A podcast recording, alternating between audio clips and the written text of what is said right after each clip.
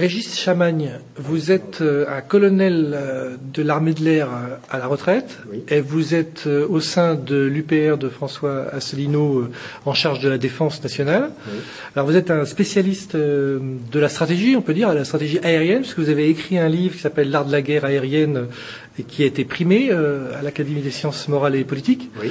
Euh, donc on peut dire que c'est quelque chose que vous connaissez. C'est un sujet que je connais, oui. Voilà. Et vous venez à Chambéry ce soir pour une conférence euh, dans le cadre de l'UPR sur la défense nationale. Alors dites-nous un petit peu la trame de votre conférence pour qu'on rentre dans le vif du sujet et qu'on comprenne mhm. ce que vous voulez dire. Donc j'expose à travers des éléments non exhaustifs mais choisis euh, le chemin qu'est en train de prendre notre défense nationale aujourd'hui. Donc euh, je mets en perspective toutes euh, les informations que l'on a pu acquérir depuis 10-20 ans au sujet de la défense nationale, de façon à ce qu'on comprenne bien où l'on va. pour cela, je m'appuie sur les, les, livres blancs de la défense. Il y en a eu quatre décrits depuis 1972. je m'appuie ensuite sur un rapport de la Cour des comptes euh, relatif à l'industrie de défense et euh, aux faiblesses de l'État actionnaire d'industrie de défense, qui date du 9 avril 2013. Et enfin, je m'appuie sur euh, des données et des informations relatives aux armées elles-mêmes, donc au chemin qu'elles prennent et à ce qui s'y passe. Donc ça, c'est une première partie de mon exposé. Et dans une deuxième partie, je prends un peu de hauteur, disons, euh, euh, pour parler de géopolitique. Et à travers l'exemple des États-Unis, de la Chine et de la Russie, et de la France enfin, euh, j'essaye de montrer où va le monde, quels sont, les grands, quels sont les rapports de force en jeu, quels sont les grands bouleversements en cours, étant donné que nous vivons en ce moment une période de transition de phase géostratégique c'est-à-dire que nous sommes en train de changer de paradigme géopolitique et que d'ici 4 à 5 ans, le monde ne ressemblera en rien à ce qu'il est aujourd'hui. Donc j'essaye de mettre tout ça en perspective pour voir où va le monde, où vont les grands rapports de force géopolitiques. Alors, vous voulez donc, dans cette première partie, en tout cas, nous alerter sur le fait que euh, euh, dans ces livres blancs, en tout cas, il y, avait, il y, aurait, deux périodes. Une première période euh, qui, indiquerait finalement euh, une stratégie assez classique de la France, et puis il y aurait un changement. Alors, c'est quoi la rupture pour vous?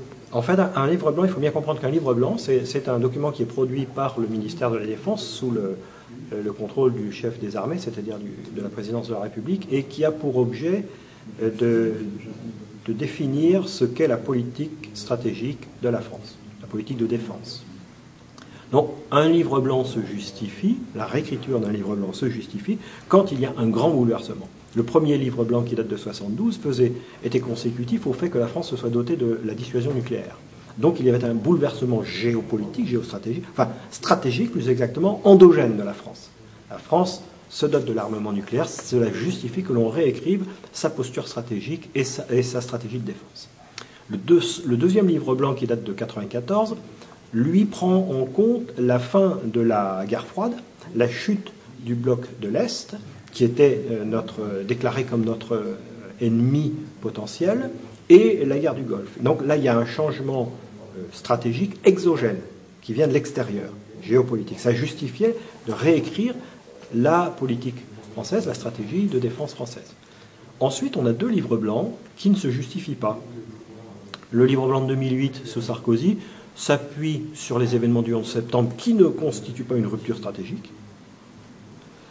Et avec 7 ans de retard quand même, donc euh, pourquoi? Et en fait, il porte en eux un germe extrêmement dangereux pour la démocratie, c'est-à-dire qu'ils euh, instaurent un continuum entre sécurité extérieure, sécurité intérieure, ce qui potentiellement signifie qu'on pourrait plus tard employer les armées françaises pour tirer dans le tas aux côtés de la police et de la gendarmerie. C'est extrêmement dangereux d'un point de vue démocratique, d'un point de vue de liberté. Et deuxièmement, ça, ce livre blanc euh, sert de support au fait que Sarkozy a mis à ce moment-là la gendarmerie sous le contrôle opérationnel du ministère de la Défense, ce qui est très dangereux également pour la démocratie, car une démocratie qui se respecte doit s'appuyer sur deux forces de l'ordre différentes pour assurer les libertés à partir du moment où on a des forces de l'ordre, une, seule force de l'ordre, un seul commandement opérationnel pour les forces de l'ordre, inévitablement, il y a une dérive vers une police politique. Bah là, là, il y a la police nationale qui passe sous les ordres du ministère de la Défense. Non, c'est l'inverse. C'est la gendarmerie qui est sous les ordres du ministère de l'Intérieur. Voilà. Il avait sa culture de militaire, qui était à la fois une force de l'ordre, mais aussi une force militaire, avait sa culture propre différente de la police nationale. Et aujourd'hui, on observe dans les comportements d'ailleurs de la police, dans, les, dans, les, dans la tenue vestimentaire des gendarmes et des policiers, on sent un rapprochement vers une espèce de force de l'ordre qui pourrait dévier vers une police politique, et ça c'est très dangereux pour la démocratie. Quatrième livre blanc, enfin, l'année dernière, il s'agissait tout simplement de dire nous n'avons plus assez d'argent pour nous payer nos défenses immunitaires. Car il faut bien comprendre que la défense nationale pour un État-nation est l'équivalent des défenses immunitaires pour le corps humain. C'est cela la défense nationale, fondamentalement. Il faut, considérer la, défense nationale sous l'angle biologique du corps France. Parti. Alors, Régis Samagne, vous, vous rappeliez que la doctrine de défense nationale s'appuyait sur la dissuasion nucléaire. Bon, faut pas être un spécialiste pour, pour au moins savoir ça. Mais il y, avait, il y avait aussi une autre doctrine qui était chère à, à, au général de Gaulle, euh, sur laquelle s'appuyait sur la défense nationale, c'était l'indépendance nationale. Mmh. Alors, est-ce qu'on est, on est toujours sur ces deux pieds-là? Alors, effectivement, l'indépendance nationale repose en grande partie sur, le, sur la dissuasion nucléaire, et c'est du reste au moment où la France a eu les capacités de se doter euh, de la première composante nucléaire, le Mirage 4 et sa bombe AN-22, que le général de Gaulle a décidé que la France sortirait du commandement intégré de l'OTAN. Euh, Aujourd'hui, euh, donc Sarkozy nous a fait rentrer de nouveau dans le commandement militaire intégré de l'OTAN, c'est-à-dire que concrètement, notre défense nationale est sous commandement opérationnel des Américains, puisque les, États-Unis contrôlent l'OTAN de A à Z. Euh, L'article 42 du reste du traité sur l'Union européenne pose que la défense euh, européenne est une composante de l'OTAN, donc euh, tout est écrit. Et du reste, l'on constate que nos armées aujourd'hui sont employées par l'OTAN pour servir des intérêts stratégiques, géostratégiques américains qui sont contraires à nos propres intérêts nationaux. On pense à la Syrie, par exemple. Euh, la Syrie, euh, la France est en Syrie depuis, bon, depuis les croisades, mais euh, depuis François Ier, les accords avec Suleiman le Magnifique, qui a octroyé à la France la, une partie de la gestion du Levant, et, et donc la, la, la France a, a, des relations multiséculaires avec, avec le Levant.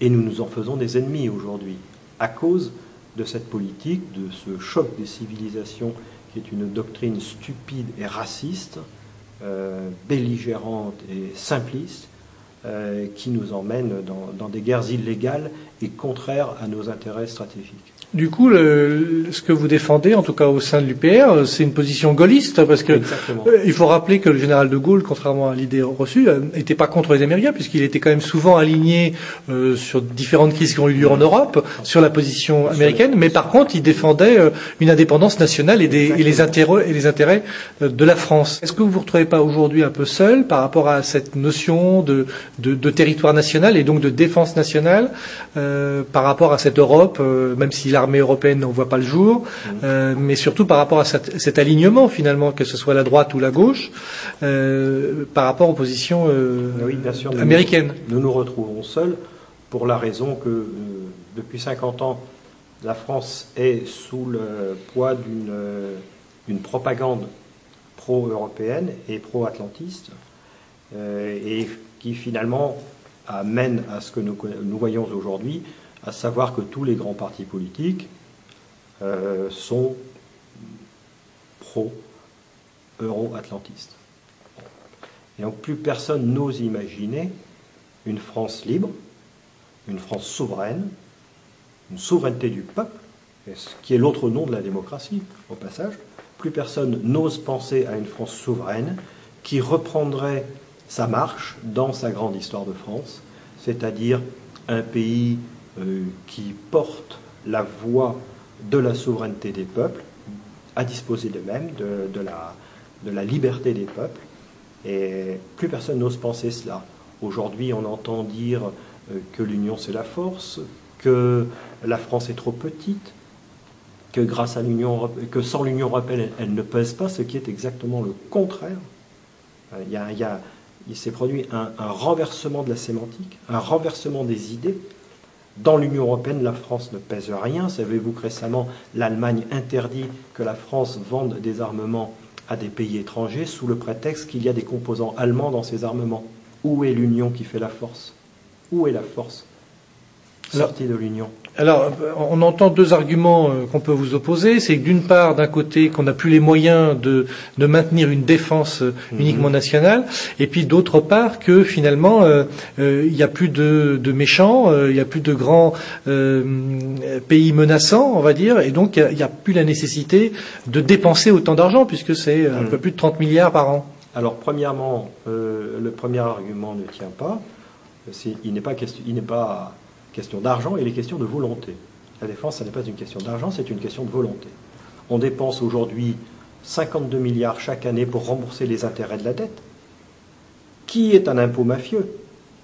Car depuis la loi de 1973, la dette française en est arrivée à 2000 milliards d'euros actuellement, alors que si nous avions emprunté auprès de la Banque de France à taux zéro, la, les intérêts de la, la dette aujourd'hui environ 10 fois moins, 150 à 200 milliards d'euros.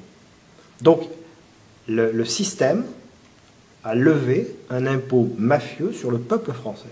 Les banques, les banques internationales, la Fed, la Fed et les grandes banques internationales ont réussi à lever l'impôt sur le, sur le peuple français et sur les autres peuples du reste. En caricaturant, on pourrait dire qu'on a donné les clés de la cave au club des alcooliques. Ça, c'est la première chose. Donc 52 milliards d'euros chaque année. L'Europe nous coûte, l'Union européenne nous coûte entre 40 et 60 milliards d'euros chaque année. L'abondement du Fonds européen de stabilité financière nous coûte 27 milliards d'euros chaque année pendant 5 ans. Et on nous dit qu'on n'a pas suffisamment d'argent pour se payer euh, des défenses immunitaires. Qu'est-ce que c'est que ça? Ça ne tient pas la route. Alors du coup, de l'autre question, c'est est-ce qu'on a besoin de ces défenses-là finalement? Parce que où est le danger? Alors ça, on ne le sait pas on ne, sait, jamais où est le danger. En revanche, quand il arrive, on est toujours content de savoir se défendre. Alors d'un côté, on y dit euh, euh, ça ne se justifie plus, mais de l'autre côté, on nous bandit une menace islamique ou islamiste qui n'existe pas, qui est fabriquée de toutes pièces. On, on ne sait jamais. Les défenses immunitaires, elles sont là. Quand tout se passe bien, vous n'en avez pas besoin, tout se passe bien. Le jour où, vous êtes attaqué par un virus, vous êtes bien content d'avoir des leucocytes, vous êtes bien content d'avoir un système immunitaire qui vous protège du virus qui vous attaque. Vous disiez euh, que dans le paysage politique français, euh, il n'y avait pas beaucoup de partis. Là, il s'en dégage un, on va dire, euh, on, entend médiatiquement depuis leur congrès, le congrès du Front National, on entend qu'il y aurait une volonté du Front National de rééquilibrer euh, d'avoir leur politique étrangère, en tout cas rééquilibrée par euh, une attention un peu plus importante vis-à-vis de la Russie. Alors qu'est-ce que vous en pensez? Parce que du coup, c'est quand même nouveau qu'un parti qui commence à devenir un parti important euh, commence à, dénoncer un atlantisme trop, effréné. Mm-hmm. le Front National a été beaucoup financé par les États-Unis, par la secte Moon et a toujours été atlantiste. Ça a toujours été un, un, élément important du système politique français depuis 1983. On pourrait revenir à l'origine du, Front National, mais bon, euh, là n'est pas la question.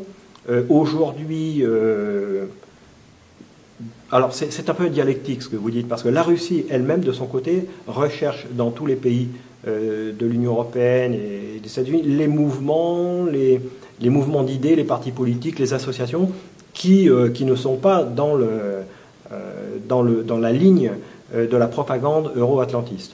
Et donc ils s'appuient sur tout ce qu'ils peuvent. Et à juste raison, euh, ils s'appuient sur le Front National qui, leur, euh, qui, est critique à l'égard du, système occidental et de la propagande. il y a un élément récent, c'est le fait que Émeric Choprade soit, est adhéré au Front National. Émeric Choprade, qui, est un, qui a écrit des livres de géostratégie, de géopolitique, donc qui est un spécialiste de la question géopolitique, proche de la Russie. Donc ça, ça c'est un élément, je pense, qui a, contribué à faire ce rapprochement. J'y verrai sur le... Alors, mais, mais à la limite, c'est anecdotique. Sur le long terme, si on met tout ça en perspective et sur le long terme, à mon avis, euh, le Front National, comme d'autres d'ailleurs, euh, a compris que la situation était en train de changer, en particulier grâce à, Marie Choprag et d'autres analystes. Et en fait, nous sommes un peu comme en 1942, l'année 1942, la bataille de Stalingrad, où les gens ont commencé à, voir que la situation changeait et ont changé de portage. Hein, c'est l'année où pas mal de, personnalités, comme euh, François Mitterrand par exemple, se sont dit Ah mince, nous sommes du mauvais côté de la, barrière, il faut changer de camp, c'est le moment. Après, il sera peut-être trop tard. Donc je pense que le Front National en est là aujourd'hui. Il sent que le vent tourne et il essaye de, se mettre du bon côté. Hein, parce que concrètement, l'année 2014 a été l'année de transition, euh, l'année où le, point d'inflexion de la transition de phase, et l'année 2015 sera la première année du monde d'après. Ce que les médias français ne nous disent pas, ce que les médias occidentaux ne nous disent pas, évidemment, mais ce que tous les Chinois, Russes, Brésiliens, Indiens euh, savent, les gens qui, vivent, en dehors de l'Europe, euh, savent bien que le monde est en train de changer et que la première année du monde d'après, c'est 2015, qui risque d'être une année à risque. Et ça, c'est qu'est-ce qui vous fait dire ça concrètement Qu'on rentrerait dans une nouvelle ère en 2015 les, si vous voulez, les transitions de phase dans, dans l'humanité, dans l'histoire de l'humanité, ont toujours duré entre 10 et 20 ans, aux alentours de 15 ans. Si vous lisez le livre de Jacques Sapir, Le nouveau 21e siècle, du siècle américain au retour des nations, qui est, qui est déjà ancien, mais qui, qui, fait une analyse très, très, très fine de ce qu'est un siècle et de ce que sont les intersiècles. Donc un intersiècle, c'est une transition de phase, un changement de paradigme en gros. Donc en gros, ça dure toujours entre 10 et 20 ans. Là, euh, je date le début de la transition en 2008-2009. 2008, c'est la chute de Lehman Brothers, c'est le G20 en novembre à Washington, où la Chine demande à ce que l'on change de monnaie d'échange internationale et que l'on remplace le dollar à terme par un panier de monnaie et euh, de métaux précieux. Les États-Unis ont refusé évidemment, mais la Chine a pris date. Juin 2009, euh, c'est la première réunion des BRICS Brésil, Russie, Inde, Chine, à Ekaterinbourg, lieu symbolique. C'est là qu'a été assassinée la famille du Tsar. Donc, première réunion des BRICS. Les États-Unis ont tenté de l'empêcher. Niet. Ils ont tenté euh, d'y avoir un strapontin, un poste d'observateur. Niet. Dix ans auparavant, c'était impossible. C'était inimaginable que les États-Unis n'aient pas, pas atteint leurs objectifs. Et là, donc c'était, c'est pour ça que je date euh, le début de la transition. Ensuite, bon, le temps passe, je me dis, nous sommes à peu près au moment du point d'inflexion. Ce qui me fait penser que nous avons passé le point d'inflexion, c'est que c'est plusieurs une suite d'événements. Et, le dernier en date, c'est le discours du président Poutine à Sochi devant le club de Valdaï. Jamais Poutine n'aurait dit ce discours si n'avait su que le point d'inflexion était passé et qu'on était déjà dans le monde d'après. Le discours de Poutine au club de Valdaï. Rappelez-nous ce qu'il dit en, quelques mots. En gros, Poutine dit on ne peut pas, on ne peut pas continuer à dialoguer avec vous les Occidentaux. Vous changez tout le temps les règles, vous ne respectez pas le droit international, vous semez le chaos partout, en Syrie, en Libye, partout. Donc, nous continuerons à dialoguer avec vous le jour où vous appliquerez nos règles, c'est-à-dire que vous respecterez le droit international et que vous serez stable intellectuellement.